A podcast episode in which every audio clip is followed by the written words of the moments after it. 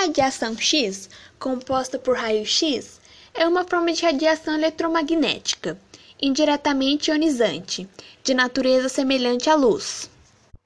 Os menores comprimentos de onda dos raios-X são menores do que os raios ultravioleta, UV, e tipicamente maiores do que as dos raios gama.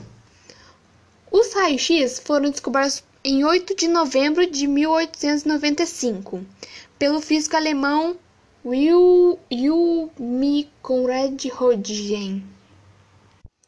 A produção de raios-X deve-se principalmente a transições de elétrons nos átomos ou da desaceleração de partículas carregadas. Como toda energia eletromagnética de natureza ondulatória, os raios-X sofrem interferência, polarização, refração, difração, reflexão, entre outros efeitos.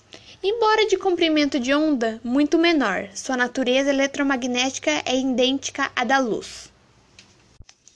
Os raios-X compõem o espectro eletromagnético, com comprimentos de onda menores do que a luz visível.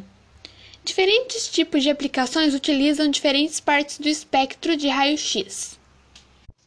Na medicina, os raios-x são utilizados nas análises das condições dos órgãos internos, pesquisas de fraturas, tratamento de tumores, câncer ou cancro, doenças ósseas, etc.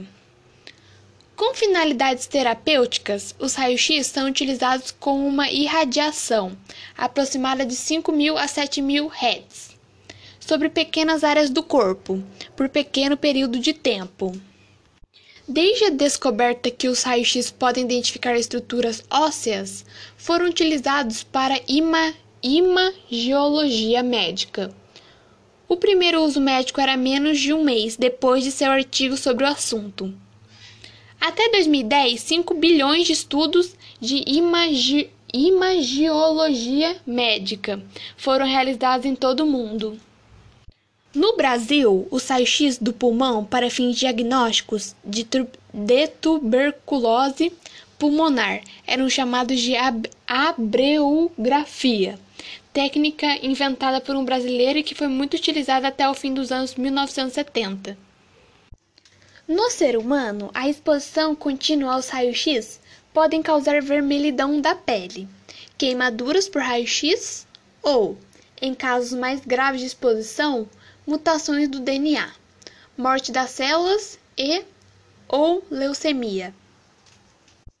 Na indústria, os raios-x são utilizados no exame de fratura de peças, condições de fundição, além de outros empregos correlatos. Nos laboratórios de análises físico-químicas, os raios-x têm largo espectro de utilização. Os raios-x pro propagam-se à velocidade da luz. E como qualquer radiação eletromagnética, estão sujeitos aos fenômenos de refração, difração, reflexão, polarização, interferência e atenuação. Sua penetrância nos materiais é relevante, pois todas as substâncias são transparentes ao raio-x, em maior ou menor grau. Em algumas substâncias, como compostos de cálcio e platinocianeto de bário, os raios-x geram luminência. Esta radiação ioniza os gases por onde passa.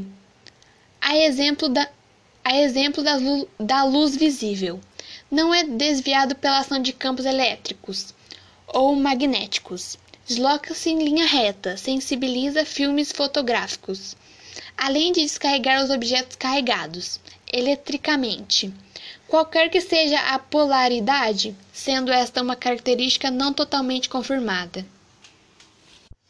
Quando os raios-x atingem a matéria, assim como o tecido do paciente, os fótons têm quatro possíveis destinos. Os fótons podem ser completamente espalhados sem perda de energia, absorvidos com perda total de energia, espalhados com alguma absorção e com perda de energia, transpostos sem qualquer alteração.